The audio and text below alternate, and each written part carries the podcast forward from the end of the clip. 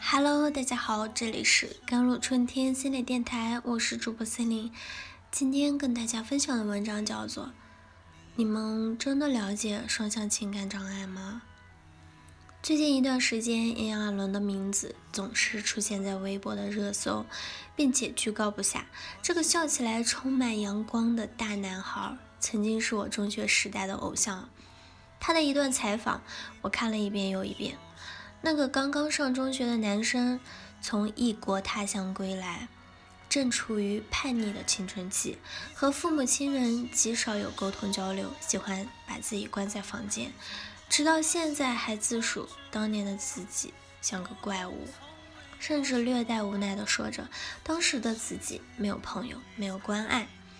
很多人以为炎亚纶从来都是以一种正面的、积极的、阳光的形象示人。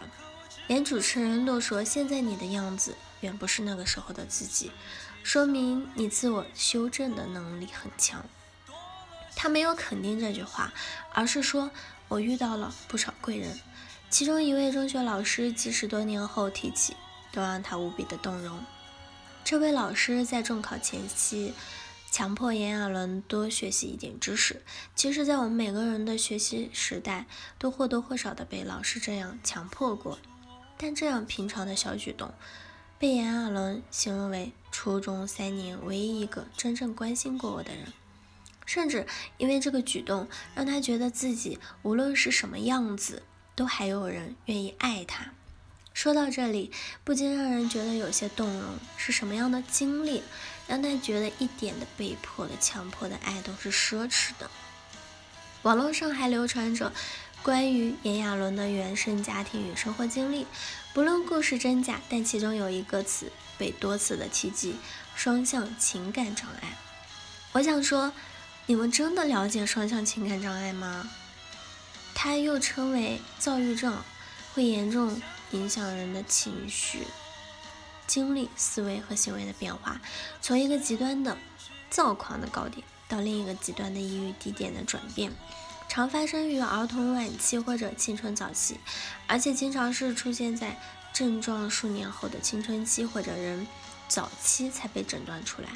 双向情感障碍的症状可能是微妙的和混乱的，所以许多双向情感障碍患者被忽视或者误诊，很大一部分在初期会被误诊为抑郁症。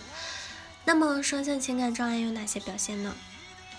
它有四种发作类型：躁狂、轻躁狂、抑郁或者混合的发作。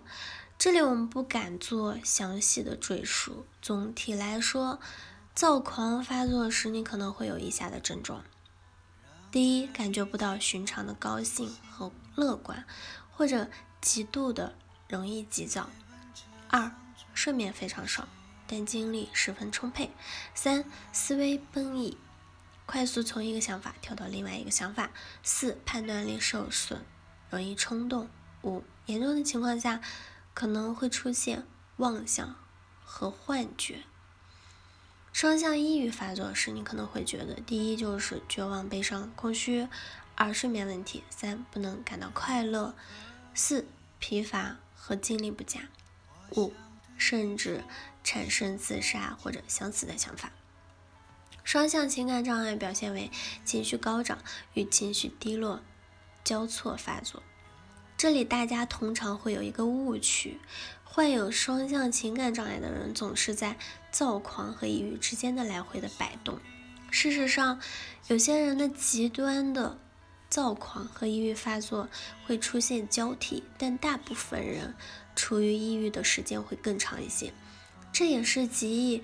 误诊为抑郁症的原因之一。如果发现自己或者别人有可能是双向情感障碍时，应该怎么办呢？亲爱的，千万不要忽视这个问题。就像感冒一定要吃药一样，发现后一定要及时的就医。双向情感障碍需要长期的治疗。由于双向情感障碍是一种慢慢性的、容易复发的疾病，在你感觉状态良好的时候，一定不要就此结束治疗。继续治疗是十分重要的，因为我们平常的情绪反应很容易被自己忽视，选择不良反应最小，花钱最少，风险最小、收益最大的治疗的方案。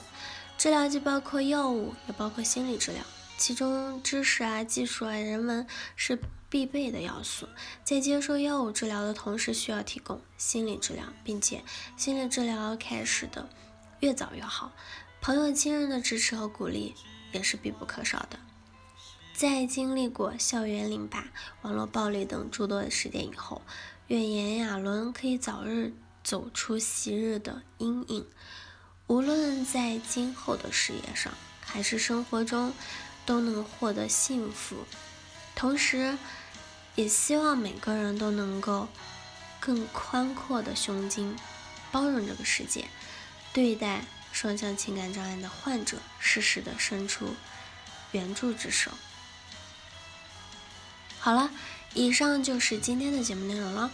咨询请加微信公众号 jlct 幺零零幺，或者添加我的手机微信号幺三八二二七幺八九九五，我是 C 琳，我们下期节目再见。